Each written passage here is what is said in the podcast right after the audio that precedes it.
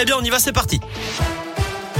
On commence par vos conditions de circulation dans la région. Elles sont fluides actuellement et elles le seront d'ailleurs pour tout le week-end hein, pour le coup d'envoi des vacances scolaires Bison futé voie vert dans les deux sens.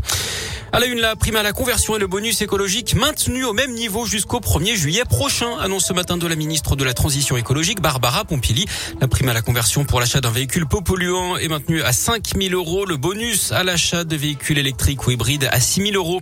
Dans l'actu également, les étudiants aussi auront droit à la prime inflation. Précision ce matin du porte-parole du gouvernement. D'après Gabriel Attal, il s'agit des étudiants boursiers et autonomes fiscalement de leurs parents, soit deux tiers d'entre eux.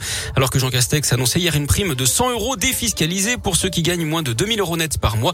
Salariés indépendants, chômeurs ou retraités, ça concerne 38 millions de Français. Écoutez le Premier ministre. C'est effectivement une décision qui se veut la plus, la plus juste, la plus efficace, surtout par rapport à cette situation. C'est une indemnité classe moyenne. Qui? D'abord, parce que c'est notre première cible, les gens qui travaillent, c'est-à-dire qui ont besoin de leur voiture pour aller travailler, mais c'est les Français en général qui ont des problèmes, qui sont confrontés à les retraités, les chômeurs, les, indépendants, les salariés, les indépendants, les artisans, les agriculteurs. Effectivement, les chômeurs euh, en recherche active d'emploi, ils ont à la fois ces problèmes d'inflation, ils peuvent aussi avoir besoin de leur véhicule pour aller euh, travailler, pour chercher.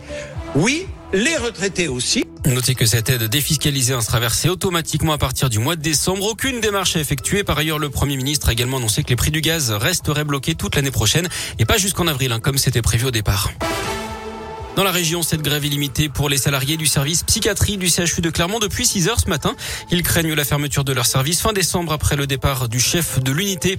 Une victoire pour les sapeurs-pompiers. L'Assemblée a voté hier soir à l'unanimité la suppression d'une surcotisation salariale sur la prime de feu demandée de longue date. Ça va se traduire par une hausse de salaire d'environ 50 euros par mois. Les réseaux sociaux en alerte dans l'un. Une fillette de 11 ans aurait été accostée par un homme près d'un abribus mardi, matin à Prier.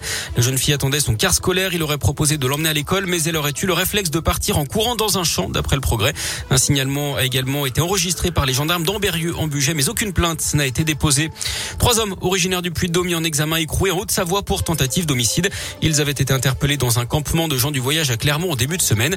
Ils sont soupçonnés d'être impliqués dans une affaire qui remonte au 20 juin dernier à Archamps, en Haute-Savoie. Un homme d'une cinquantaine d'années avait été grièvement blessé par une décharge de plomb tirée depuis une voiture. Tous participaient à une même fête ce soir-là, mais les suspects nient les faits qui leur sont reprochés. Verdict attendu aujourd'hui dans le de la sextape de Mathieu Valbuena. Hier, 10 mois de prison avec sursis et 75 000 euros d'amende ont été requis contre Karim Benzema pour complicité de tentative de chantage. Le sport, la Ligue Europa la victoire renversante de l'OL hier face au Sparta Prague. 4 buts à 3. Match nul de Marseille 0-0 contre la Lazio. Et puis en Ligue 1 ce soir, l'AS Saint-Etienne, dernière du classement, reçoit Angers. Coup d'envoi à 21h.